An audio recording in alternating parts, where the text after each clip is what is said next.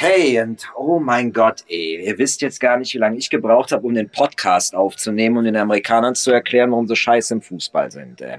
Falls euch wundert, was ich damit meine, die äh, ja, der Grund ist halt eben, die betrachten Fußball nicht wie Tribal Warfare. Und solange die das nur als eben als Sport sehen und nicht als ja, Kampf, Stammeskampf, sage ich jetzt mal, solange stimmt's auch nicht mit dem amerikanischen Sport, weil die sehen das wie, eine, wie bei der Olympiade, wie so Langläufer oder sowas halt eben.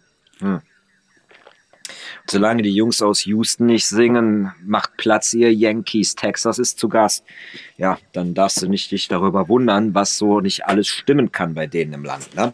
So, äh, aber damit ihr euch den halt eben ersparen könnt, gebe ich euch jetzt äh, hier den Podcast, den ich eigentlich machen möchte. Und da geht es um Zen-Anarchismus. Zen-Anarchisten. What the fuck sind Zen-Anarchisten. Danke, dass ihr fragt. Ich habe dafür extra einen eingeladen, nämlich, hi, ich bin einer. Wie geht's euch? Ja. So, was ist Zen-Anarchismus? So, Zen-Anarchismus, Ryan. Erkläre uns, was ist das? Okay, Zen-Anarchismus ist eigentlich ein Paradoxon und wie der ähm, Name an sich schon sagt, könnt ihr daran sehen, Zen bedeutet letztendlich ähm, die Dinge in ihrem Ursprung zu sehen. Das ist sozusagen die grundlegende Philosophie des Zen-Buddhismus. Ne? Du nimmst die Dinge so wahr, wie sie sind. Äh, wie zum Beispiel ein Stein ist ein Stein und, und nichts irgend, irgendwas anderes. Aber es gibt halt eben diese schöne indianische Geschichte, die das auch mal auf eine metaphorische Ebene hebt. Das ist die Story von dem Frosch und dem Skorpion. Und zwar ist ein Skorpion auf einer Insel und die droht zu überfluten. Also geht er zu einem Frosch und sagt, hey Frosch, trägst du mich auf die andere Seite, damit ich in Sicherheit leben kann. Da sagt der Frosch, ich bin doch nicht blöd, du bist ein Skorpion. Wenn ich dich auf meinem Rücken lasse, dann stichst du mich und dann sauf ich ab, dann bin ich tot, ich bin nicht blöd. Da sagt der Skorpion, ja, aber hör doch mal, Frosch, wenn, wenn du mich über das Wasser trägst, verspreche ich dir, dass ich dich nicht stechen werde, weil wenn ich dich doch stechen würde, dann würden wir beide doch ertrinken, dann wäre ich doch doof. Und dann sagt der Frosch, naja, hast du eigentlich recht, Skorpion lädt den Skorpion auf seinem Rücken, die schwimmen über den Fluss. Plötzlich merkt der Frosch einen starken Schmerz im Rücken. Und da sagt der Frosch, hör mal, Skorpion, bist du bekloppt? Du hast mich gerade gestochen. Jetzt saufen wir beide ab. Wieso hast du das getan? Und da sagt der Skorpion, naja, ich bin nun mal ein Skorpion. Und das sind die Dinge im Ursprung sehen, im Ursprung zu betrachten. Ne? Und nicht schön rumzureden in irgendeiner Form. Das ist das Zen. So. Und äh, Anarchismus oder Anarchie halt eben, ne, ist klar, ne? Anarchie ist auf der einen Seite natürlich die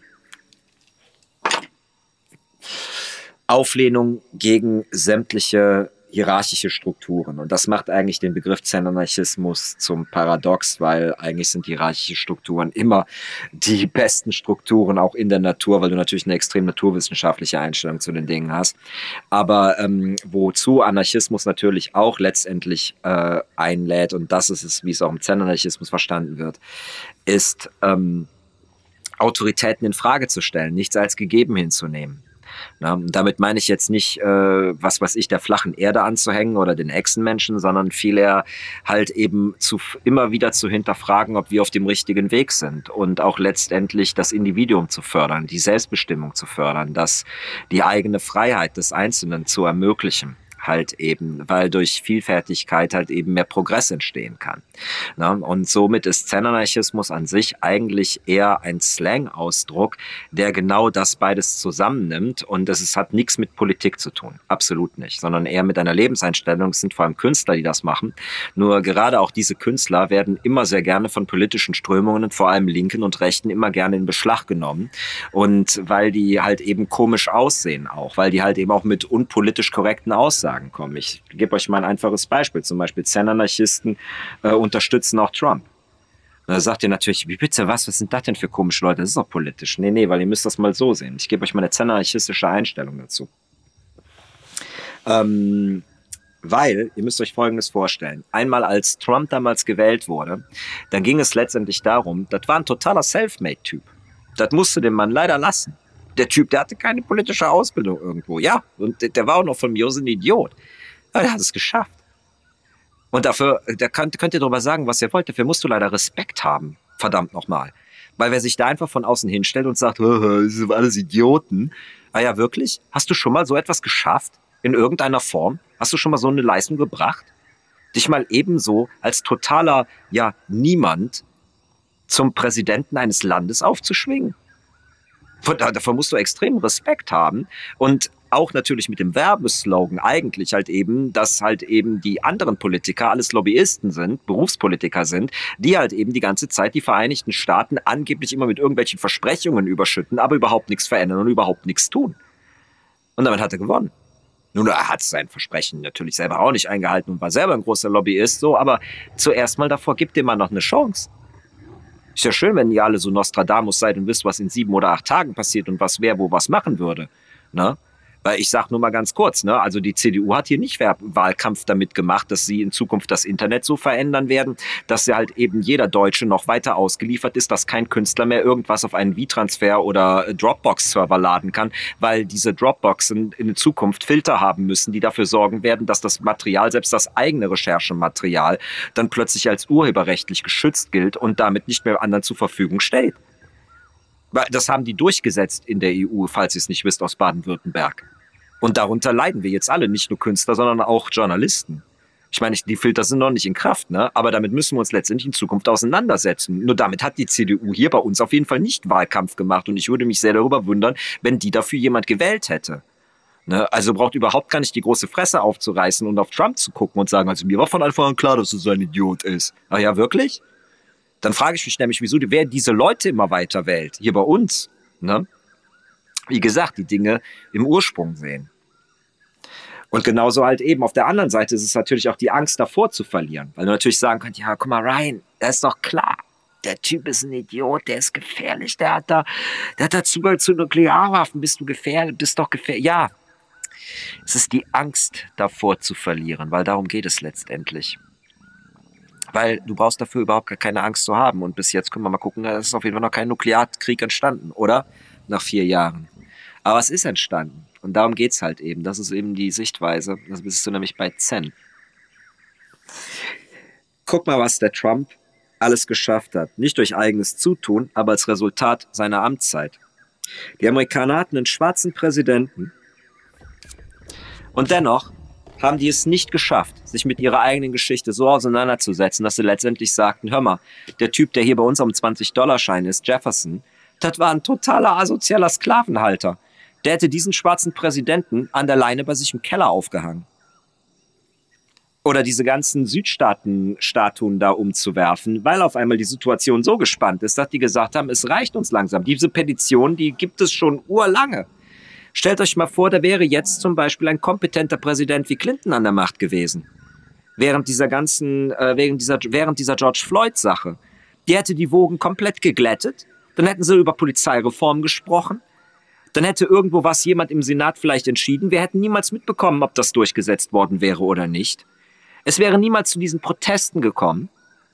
Und jetzt habt ihr letztendlich tatsächlich den Progress. Es gibt jetzt Staaten, Städte in den Vereinigten Staaten, die sagen, unsere Polizei ist verdammt nochmal bewaffnet wie das Militär und das geht von vorne bis hinten nicht. Weil nämlich manchmal brauchst du am Schluss einen so korruptes Arschloch an der Macht, um letztendlich die Missstände mal wirklich aufzuzeigen in deinem Land, weil er sie halt eben bis zum Extreme hier rausbringt. Stellt euch mal einfach vor, wir hätten in Deutschland einen Kanzler an der Macht, der total macho-mäßig sagen würde, ich finde schon, dass Frauen in die Küche gehören. Ich finde es unmöglich, dass Frauen arbeiten. Was meint ihr, wie das plötzlich thematisiert würde? Die würden aufstehen. Auf einmal hättest du die Leute, die sagten, was zu dort WTF, wo sind wir denn jetzt hier gelandet? Und dadurch hättet ihr Progress. Das heißt also, nur weil jemand inkompetent ist oder ein Idiot, bedeutet das nicht, dass der schlecht ist, weil er bringt Progress. Weil die Angst, man muss mal die Angst davor, wofür habt ihr denn Angst, dass die amerikanischen Staaten von Amerika untergehen? Nein. Niemals im Leben. Selbst wenn die untergehen, dann fangen doch die Menschen nicht, die Menschen nicht auf zu existieren. Da gibt es 330 Millionen Menschen. Die lösen nicht in die Luft auf. Und genau dasselbe würde auch bei uns passieren. Also wir könnten auch irgendeinen Idioten ertragen. Oder wir haben hier den Zweiten Weltkrieg gehabt mit den Nazis. Wo sind wir weg? Da sind wir noch da. Na also. Das ist es halt eben. Ne? Das ist absolute Pseudomoral dahin zu gehen und da halt eben dann zu sagen, ja, also die Clinton, die wäre der bessere Kandidat. Ja, die wäre der bessere Kandidat, um den Status quo und das Leben am Laufen zu lassen. Aber es würden immer noch die Denkmäler stehen von den ganzen Südstaaten-Typen. Es gäbe keine Debatte darüber, Kasernen umzubenennen. Es gäbe überhaupt keine historische Aufarbeitung der, des, des Bürgerkriegs in Amerika, die total korrumpiert wurde von vorne bis hinten. Als ein kleiner Fun-Fact zum Beispiel. Ne? Es gibt in Amerika halt eben, und ich habe selbst auch so ein Buch, das ist ein totaler Witz. Ich habe hier selbst auch ein Buch über, über den amerikanischen Bürgerkrieg, wo tatsächlich drin steht, dass der amerikanische Bürgerkrieg nicht um die Sklaverei geführt wurde, sondern wegen irgendwelchen äh, äh, Kotten, wie heißt es denn, Baumwollezölle. Und das ist ein absoluter Mumpitz. Das Ganze ist erst nach, solche Anekdoten oder so, so eine Verfälschung der Geschichte ist erst nach dem amerikanischen Bürgerkrieg in Bewegung gesetzt worden von Frauenvereinen die sich quasi hingestellt haben, um ihre Väter und Großväter zu rechtfertigen und eine total verfälschte Geschichte, Geschichte des, des Bürgerkriegs aufgebaut haben und auch der Sklaverei. Daher kommen diese ganzen Statuen halt eben. Ein Typ, selbst wie General Lee, hat gesagt, bitte um Gottes Willen, stellt uns keine Statuen auf. Man sollte sich, man sollte so etwas nicht verherrlichen, so einen Krieg. Man sollte eher diese Nationen verherrlichen, diese Menschen verherrlichen, die es geschafft haben, das auf einen Konflikt auf friedliche Art und Weise zu lösen, anstatt mit der Waffe in der Hand. Das war General Lee himself, der sowas gesagt hat. Und trotzdem stehen da überall diese Denkmäler drum. Die haben sogar, was weiß ich, so, so, so, so, Sachen in Berge reingehauen über Jahrzehnte hinweg. So, und auf einmal hast du die Debatte. Die hat es unter Obama nicht gegeben, die hat es unter Clinton nicht gegeben. Oder nimm auch mal Covid. Das ist jetzt auf einmal klar offenlegt, wie scheiße das amerikanische Gesundheitssystem ist. Ihr müsst mir nicht erklären, dass das scheiße ist, dass da Menschen sterben. Das ist überhaupt nicht der Punkt.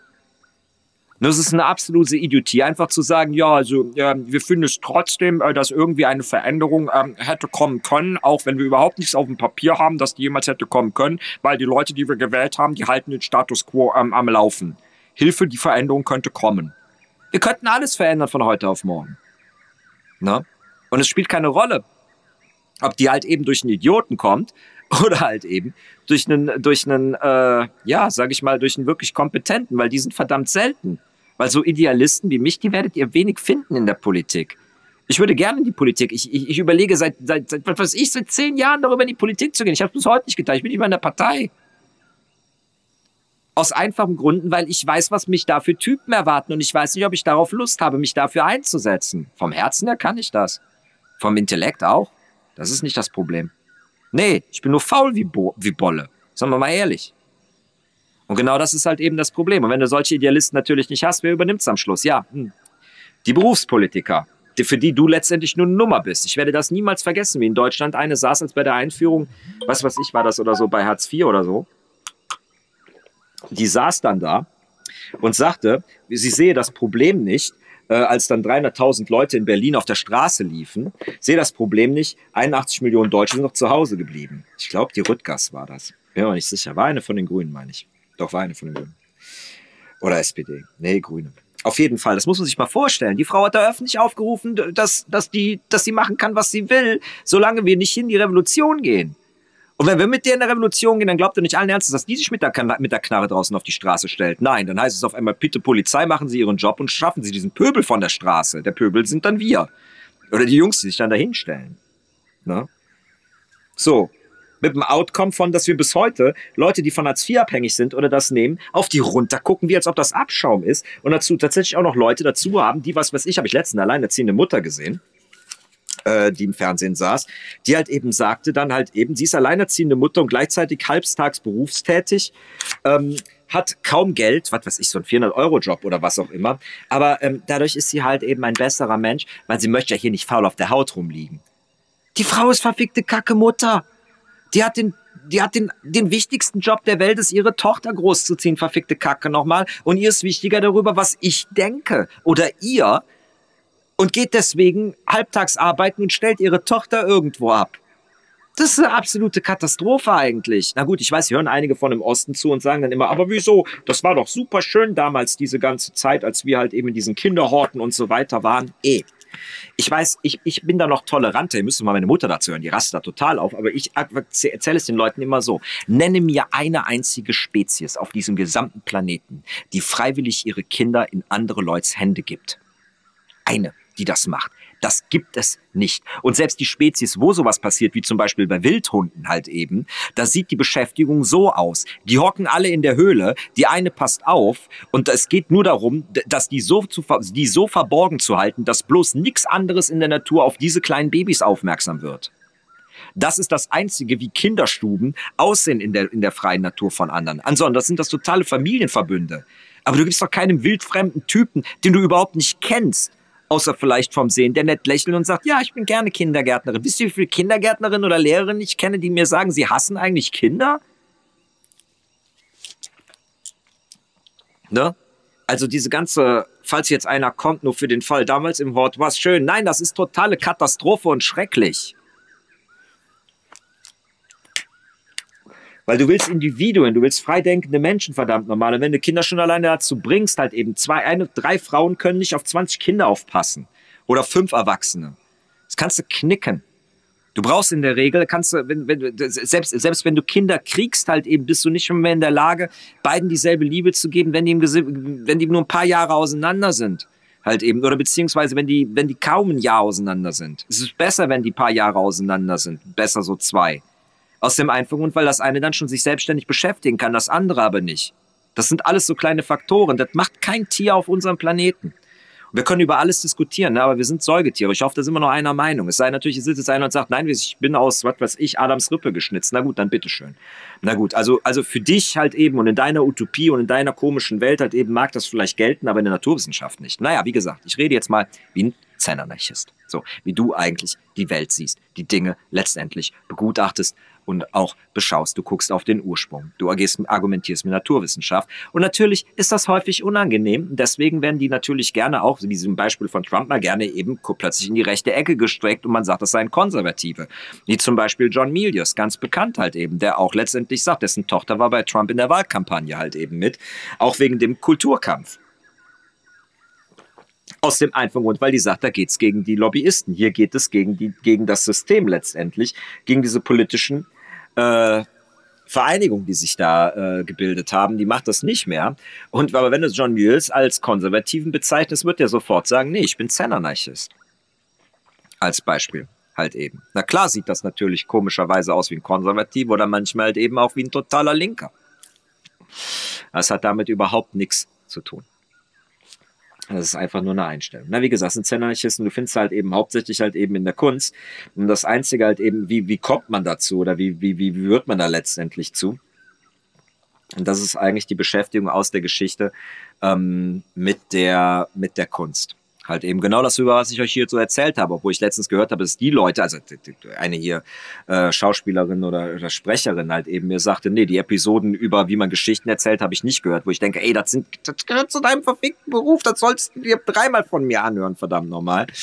Ah, Spaßeshalber, ne? Aber ähm, ja, daher kommt's halt eben, weil du halt eben recherchierst, ne? Ne, das ist genauso wie, wie wieso ich auf einmal da in dieser Eisenzeit in diese Historie reingeschlittert bin halt, bin halt eben. Und wenn du das halt eben kennst und in- und auswendig kennst, fängst du dich irgendwo an damit zu beschäftigen und erkennst auch weiter und weiter und weiter, dass äh, wir quasi immer wieder dieselben Probleme haben und dass wir überhaupt nicht so fern weg sind. Letztendlich von Menschen von vor 2000 Jahren. Wenn du dich dann noch mehr damit beschäftigst und die Naturwissenschaft weiter damit reinbenimmst, dann wird dir auf einmal so einiges klar. Du zerschlägst natürlich damit auch Mythen ne? und so weiter. Und dann stellst du dir auch die Frage, worauf kommt es denn eigentlich an? Wenn du dieselbe Scheiße erlebst, die es vor 2000 Jahren gab und die es heute gab. Ne? Oder du nimmst halt eben auch andere Autoren zum Vorbild. Also wie zum Beispiel, nimmt mal hier John Milius. Für mich. Ein anderer Typ zum Beispiel ist Robert E. Howard. Da gab es so diesen Begriff nur noch nicht in dieser Art und Weise. Ne? Der halt eben dann auch äh, darüber geschrieben hat. Der schrieb ein ganzes super Buch darüber, über Gesellschaftskritik und Sozialkritik, wie man halt eben durch Ängste letztendlich Menschen letztendlich manipuliert. Halt eben, indem er einfach bei Conan zum Beispiel einmal schrieb, das ist die Geschichte Red Nails. Da geht es dann letztendlich darum, äh, dass es Einwohner in einer Stadt gibt. Die haben die Stadt aber nicht gebaut, die haben die gefunden. Äh, sind dort vor, ja, so Dinosaurier, die draußen noch im Dschungel leben, letztendlich reingeflüchtet in diese Stadt und dann haben sie sich irgendwann zerstritten und jetzt bekriegen die sich um die Gänge und Räume in dieser überdachten Stadt, die ist also komplett überdacht. Ähm, ja, für nix während die Führerin von den einen gleichzeitig die weibliche Bevölkerung sozusagen langsam ausrottet, um letztendlich ihre eigene Lebensspanne zu erweitern. Also die absolute Absurdität. Und warum die Leute nicht aus der Stadt rausgehen, ist, weil sie immer noch draußen Angst haben vor den Drachen, wobei aber dann rauskommt, dass die Drachen alle längst ausgestorben sind und tot sind und witzigerweise Cohen wahrscheinlich den letzten auch noch umgebracht hat, der draußen noch rumschnüffelte. Na? Und dennoch bleiben die Leute alle in dieser Stadt letztendlich drin. So, das ist, das war Howards Gesellschaftswerk. Und wann hat der Typ das geschrieben? 1920, 30. Das muss man sich mal reinpfeifen. Ne?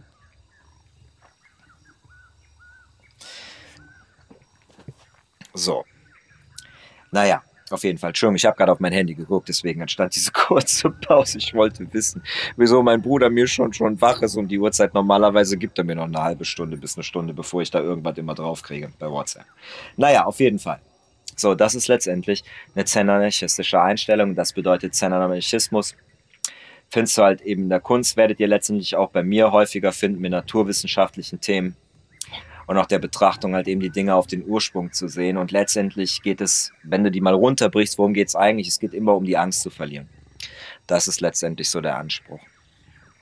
Also du, Du schaffst quasi Charaktere in der Regel, die keine Angst haben. Und was auch übrigens ganz interessanterweise hat mich mein Bruder mal draufgebracht, mir selber wäre da nie drauf gekommen, aber als ich das dann mit anderen mal verglichen habe, das trifft tatsächlich auf alle, auf all diese Charaktere zu, weil er sagte mir mal, ähm, interessanterweise bei deinen Charakteren ist jeder intelligent. Jeder ist sich immer im Klaren über die Situation, in der er gerade ist.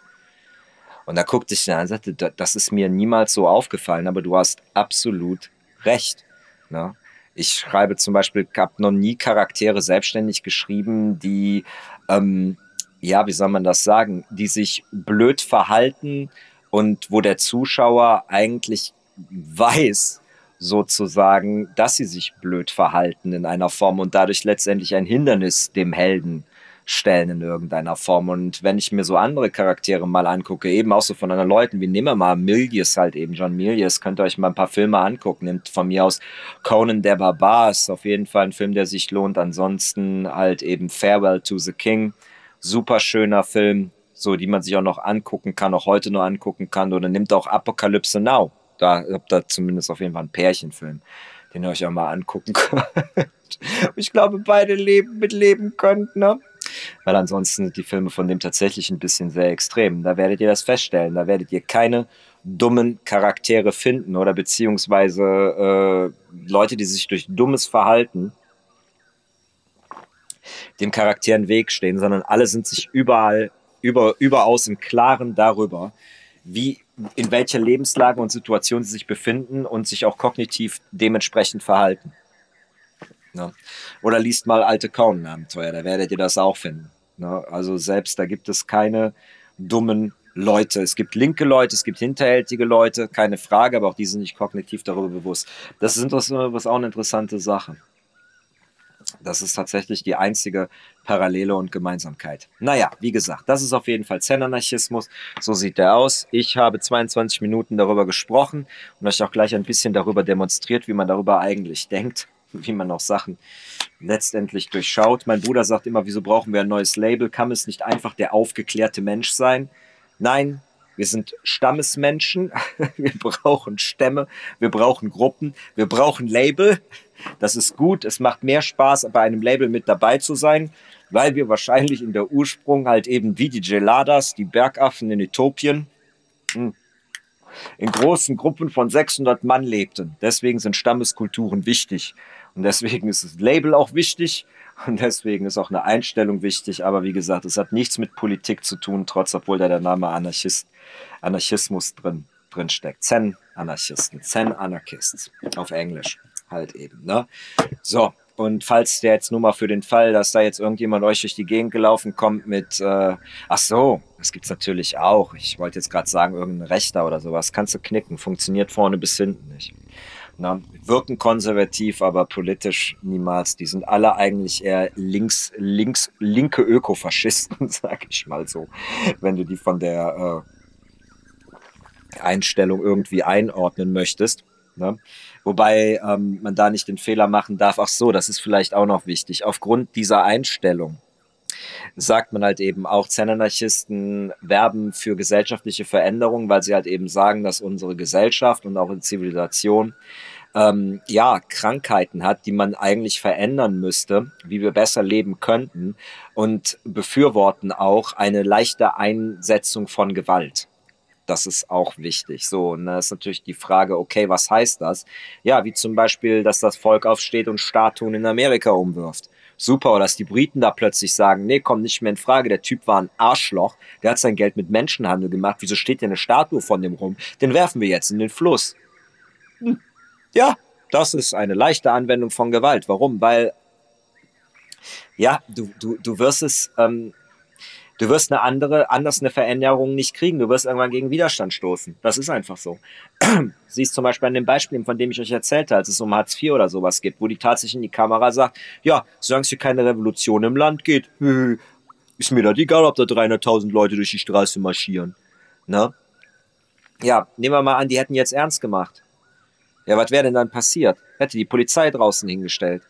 Hätten die Leute das tatsächlich nicht gewollt? Oder sehen wir mal an, oder ich, ich gebe euch mal ein anderes Beispiel halt eben. Ne? Nimmt mal hier zum Beispiel die Friday for Future Leute. Das ist auch so ein typisches Beispiel. Ich gebe euch mal eine zen-anarchistische Einstellung dazu und warum das auch ein bisschen konservativ oder sehr radikal wirken kann. Zum Beispiel, ähm, das sind, was weiß ich, wie viel, wie viel, wie viele tausend Kinder sind da in Hannover auf einer Wiese zusammengekommen? Ich weiß es gar nicht mehr. Aber tun wir doch mal so, als ob es 300.000 wären, ja?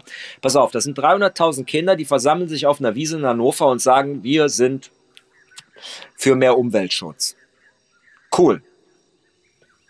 Was hat denen jetzt gebracht? Meine ernsthafte Frage, wie viele Leute, die jetzt bei einem großen Chemiekonzern oder bei einem großen umweltzerstörenden Konzern in dieser Zeit arbeiten gegangen sind, haben daran gedacht, dass 300.000 Kinder irgendwo in Hannover auf einer Wiese standen? Oder von mir aus auch durch eine Stadt gezogen sind wie Hannover? Oder von mir aus auch Leipzig? Was hat, haben die die gesehen? Haben die die überhaupt behindert irgendwie auf ihrem Weg zur Arbeit? Überhaupt nicht. Die sind in ihr Büro gefahren, haben dort weitergearbeitet und das hat überhaupt nichts gebracht. Ist ja schön, dass sie diese Einstellung haben. Es ist begrüßenswert. Und wer, wer, wer, wer ist denn für mehr Umweltzerstörung? Keiner. Aber was hat das denen tatsächlich gebracht, diese Aufwendung? Und das ist zum Beispiel ein so ein Punkt. Jetzt, äh, wenn das Zen-Anarchisten gewesen wären, hätten die Folgendes gemacht. Hätten die gesagt, so, wir fahren jetzt alle nach Berlin, nehmt eure kleinen Schwestern mit und so weiter und so fort vor allem, nimmt vor allem Mädchen, tut die an die Frontlinie und dann gehen wir den Jungs am Reichstag so lange um den Sack, bis die anfangen, die Polizei gegen uns einzusetzen. Und das möchte ich gerne sehen. Dass die Polizei, weil die werden ein paar Idioten dabei haben, setzt denen das Messer auf die Brust, bis die letztendlich anfangen, euch dazu verhaften und abzuführen. Bis, der, bis ihr die ersten Bilder habt, wo erwachsene Polizistenmänner, sagen wir mal so 20 bis 25 von mir, sondern bis 30 halt eben hoch, eine 16-jährige mal rabiat packen, oder die von mir aus auch noch mit dem Gummiknüppel schlagen oder die in Handschellen abführen. Weil jedes, je, gerade Mädchen ist brillant dafür. Weil jedem, der da was passiert, die dreht die gesamte Familie auf ihre, auf ihre Seite. Weil den Jungs, denen eigentlich solches widerfährt, natürlich ist das traumatisch, natürlich ist das eine Narbe, die du dir fängst. Keine Frage. Kann es auch Weltbildern zerstören. Ne? Aber wenn der das passiert, die dreht ab dem Moment jeden um, der die liebt. Das ist immer so, egal wie. Wenn Leuten denen Schreckliches angetan wird, die haben dazu eine andere rationale Einstellung als die Leute, die letztendlich davon erfahren. Ist ganz egal, was das äh, letztendlich ist. Das siehst du zum Beispiel auch an, an, an radikalen Juden oder sowas halt eben. Dass die Jungs, die auch am, am, am wenigsten vom Holocaust betroffen waren, das sind die radikalsten Antideutschen. Die radikalsten Antinazis gab es zum Beispiel einen, einen, der stand beim World Trade Center, als sie da aufbauten, guckte in eine Kamera und sagte halt eben, naja, Gestapo sind nicht, ne? Ja, da habt ihr mal einen. So einen, so einen, so einen echten Holocaust-Überlebenden. Halt eben, wie der damit rational abschließt, ne? Das ist es nämlich, ne? Und das ist halt eben der Punkt. Wenn also diese Mädchen dann da erstmal abgeführt würden, halt eben, und gerade Mädchen ist super, halt eben, weil du denen das halt eben nicht zutraust, dass die irgendwas Schlimmes getan haben könnten. Ja, da hast du auf jeden Fall schon mal A, deren gesamten Familie plötzlich auf deiner Seite. Du hast deren gesamten Freundeskreis. Jeder Typ, der die liebt, in irgendeiner Form. Bei Jungs ist das natürlich genauso. Ne? Aber Mädchen sind halt werbewirksam, gerade für sowas. Ähm, halt eben drehst du komplett um. So, und wen kostet das was? Da kommt ganz schnell die Frage, wer hat denn diesen Polizeieinsatz befehligt? Und dann könnt ihr auf einmal sehen, wie die verschiedenen Parteien plötzlich alle ihre Hände da ganz schnell wegnehmen werden, weil die nämlich wissen, der Typ, der jetzt doof genug ist, da zu sagen, das war ich, Junge, der hat gerade eine Wählerschaft durch ganz Deutschland quer äh, verloren.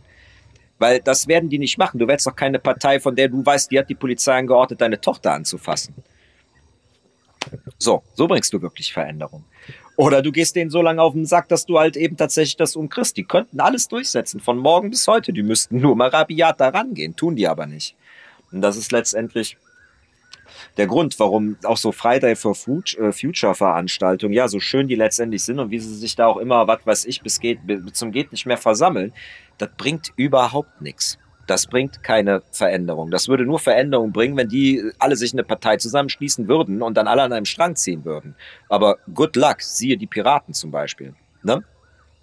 Das geht nicht lange gut. Und wenn, dann musst du verändern. Du kämpfst dann nämlich gegen Leute, die werden alles dafür tun, dass der Status quo am, am Laufen leilt, weil die sind davon abhängig. Das ist doch kein Wunder. Ein Typ, der für Atomenergie ist, der tut das doch nicht ach, aus dem einfachen Grunde, weil der, äh, weil der davon nicht profitiert in irgendeiner Form. Das ist ja die Sache, ne? Und deswegen, wenn du da halt eben keine Gewalt anwendest oder keine leichte Gewalt anwendest in irgendeiner Form oder halt eben keine, äh, nicht eine radikale Position oder dem Gegner so dazu zwingst, dass er diese Gewalt letztendlich anwenden muss gegen dich, kriegst du keine Veränderung durch. Ne? Deswegen da steht letztendlich das Gewaltpotenzial im Gegensatz zu was weiß ich jetzt aber mal zu der SA oder der SS, die dann plötzlich dann da äh, jubilierend sozusagen durch die Viertel gezogen ist und sag ich mal die Scheiben eingeschlagen hat. Ne? Darum geht es letztendlich nicht. Ne? Und das ist halt eben der Unterschied. Ne? Und die Leute, die sagen, also ich lehne jegliche Form von Gewalt ab, ja, gratuliere dir, kannst du dir aber nur eine Zivilisation leisten. Würdest du im dritten Weltland leben, Junge, du wärst tot. Simpel und einfach. Du kannst das nicht. Und leider ist Gewalt auch ein Bestandteil der Natur. Na? Deswegen auch zum Beispiel auch, obwohl ich eigentlich eine totale äh, liberale Einstellung habe und mir auch nichts lieber wäre, als dass die Saudi-Arabier auf unserem Niveau sind, sage ich dann noch auf der anderen Seite, ihr werdet keinen 15-Jährigen aus dem Mittleren Osten, aus irgendeinem Kuhkaff da, umgedreht kriegen mit irgendeiner Rede und den davon zu überzeugen, dass es totaler Schwachsinn ist, die Waffe aufzu aufzunehmen und da auf irgendjemanden draufzuschießen weil das, der Grund, warum der das tut, liegt daran, das hat er von seinem engsten vertrauten Kreis, seitdem der die Augen aufgemacht hat, gelernt. Der hört seitdem der zwei Jahre alt ist, dass der Westen das Böse ist und alle Scheiße sind und äh, sein Schicksal letztendlich von uns verschuldet wird in irgendeiner Form. Und solange der das halt eben gehört hat, dann nimmt er auch eine Waffe in der Hand und knallt einen Kurden ab. Und dasselbe halt eben, dafür brauchst du überhaupt nicht in den Mittleren Osten zu gehen. Ich habe letztens noch von einer gehört, die auch hier am Rum, Rumnölen war. Und es war keine Türkin, dass die Kurden niemals ihr eigenes Land kriegen werden. Wo ich dann auch dachte, du, die Frau sitzt hier in Deutschland und hat nichts Besseres zu tun. Allen Ernstes jetzt nicht. Und das aus ich will nicht sagen, aus welchem Land sie war halt eben. Es war aber nicht die Türkei, es war auch nicht Irak, es war auch nicht Syrien. Aber das ist genau halt eben der Punkt. Ne?